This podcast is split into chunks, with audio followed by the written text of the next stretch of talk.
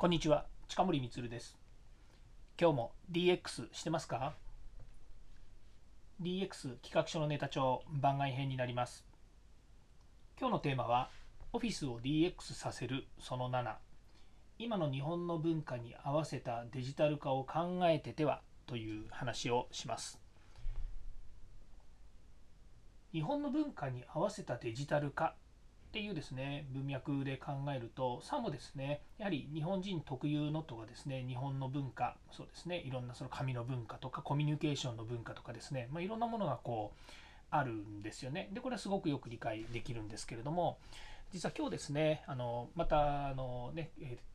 えー昨日からちょっと話になっちゃいますけどクラブハウスっていうところでですね新しいコミュニケーションツールを使ったえーまあ、会議みたいなものですね、まあ、会議というかそこに DX のエヴァンジェリストの方がですね何人か入ってきたので、えーその皆さんとですね、え有益な会話それから、え一応まあ DX の担当者それから責任者みたいな人たちがですねこう集まって、え何か共有できればいいなというですね、まあ、緩い、え会議を設定したわけなんですけども、まあ、蓋開けてみるとですね、ものすごい濃いですね、普段聞けないような、お金を払ってでも聞くような話がですね、えーまあ、バンバン飛び出しちゃってですね、飛び出したというか内容だけじゃなくて、エヴァンジリストの話なんてなかなか聞けないので、まあ、そういう意味ではですね、ものすごく、え有益な場を提供していただきました。でこれはあの新しいですね、その世界的に今、あのえーシリコンバレーから始まってるというふうに言われましたが、えーとクラブハウスというですね、この、えー音声ツイッター、音声版ツイッターと言われているですね、ツールのおかげということです。で、えーその中でちょっと話してたのはですね、やっぱりこう、そういう新しいツールとかデジタルなものに、やっぱり感覚的にですね、すぐリーチできる IT 分野の人っていうのがやっぱりいてですね、で、IT 業界の人たちは、まあ当然ですけれども、えーまあ全日本の中の業種が10業種ぐらいあるとすればですね、その中の1業種 IT 分野の人なので、そこにいる人たちっていうのは割とこういう新しいツールとかですね、こういうシステムとか技術に対しては、あの、あの本当にこうなんか、あの、えー例えばシンギュラリティとかですね、そういうなんかなんかこうよく将来わかんないよねみたいな話じゃなくて、単純にみんなが使えるあの個人的な、ね、アプリとかツールとかっていうものに関してはものすごく感度の高い人っていうのが多いので、まあ、そういう人たちはサクサクサクサクこう使うんですよね。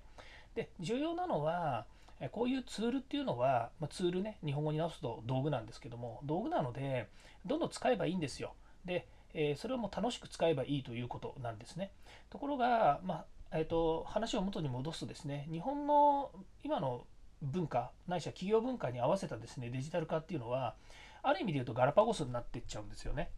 で、えー日本の、え文化に合わせた日本の何ていうのワークフローに合わせて、えシステムをカスタマイズするというようなことをしていくと当然ですけれども新しくまたそれが10年後20年後になった時にそこにいる社員や、えーそれから仕事のやり方っていうのもどんどん新しくなりますし世の中の流れで言えばやっぱりこうワークフローを見直したりとか仕事の在り方もしくはその社会の文化の在り方、まあ、今回のようにですねペーパーレス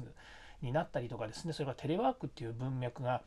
文脈じゃないですねテレワークという体制になったりした時に、まあ、まさにですねそのシステムが合わなくなってくると。なんであそこであんなにカスタマイズしちゃったんだっけ？なしちゃったおかげでこのデータとこのデータ組み合わせらんないじゃんとかですね。それからこっちのシステムはこういうふうに作ったんだけどあっちのシステムとあの整合性取れてないよねみたいなものが結構あるんですよね。でそれもこれもですねやっぱり現場に合わせた現場に使いやすいですね、えーまあ、いわゆるツールをカスタマイズしてしまったっていうことがあるわけですね。でできればまずオープンツールとしてはですね、えーまあ、あんまりカスタマカスタマイズするのが悪いわけじゃないんですけど将来の拡張性を合わせ兼ね備えたですねツールの使い方っていうふうなことを考えていった方が良、えーかったのかなと、まあ、今更言ってもしょうがないんですよね。もともとそのカスタマイズするっていうのもあのある意味その SI 屋さんとかですねシステム屋さんがこういうふうに使った方がいいですよ。お客様にやりたいことなんですか？だったらこういうふうに変えましょうねっていうことでやっぱりそれも仕事で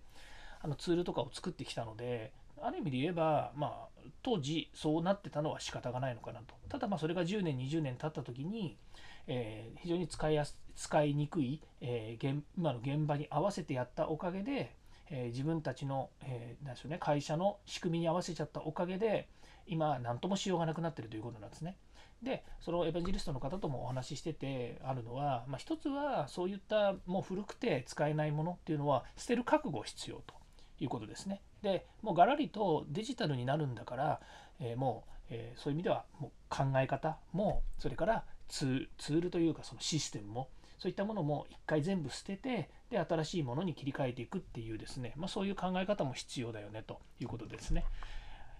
まあ、あの DX とかね新しい技術の世界でいうとなんかバラ色の世界がやってきますみたいなことを言う場合もあるんですけれども、まあ、割とそういう意味では痛みを伴うっていうこともあるのかなというふうに思っています。えー、まだまだですねこう、えー、このクラブハウスっていうですねこの、えー、まあ、僕にしてみればもう単純にそのいろんな人と出会える会議室みたいなイメージになるんですけれども、まあ、その中でですね感度の高い人たちがこうやってきていろんなその DX の話でもそうですしデジタル化の話もそうですしあのいろんなねこうルームが立ってですねその中でお話できるっていうのはすごく刺激的かなというふうに思うんですよね。まあ、そういう中で、えー、今の、え、とそうですねこうそのツールがあっていうわけじゃないんですけどもそういう新しいツールが出てくることによって新しいまた、えー、何でしょうねコミュニケーションの文化とかそれから考え方っていうのの共有ができるっていうのもまた面白いことかなというふうに思っています。もしよければですねあの、えー、クラブハウスというところのアプリですねまだは今招待制なので簡単にホイホイ入れるわけじゃないんですけれども、えー、紹介を受けた後ですねぜひまた、えーと、そういった DX のですねお話のルームにでもまた来てくれればなというふうに思っています。はい。次回も DX に役立つ話題を提供していきます。よかったらいいねやフォロー、コメントをお願いいたします。近森光でした。イエス DX。ではまた。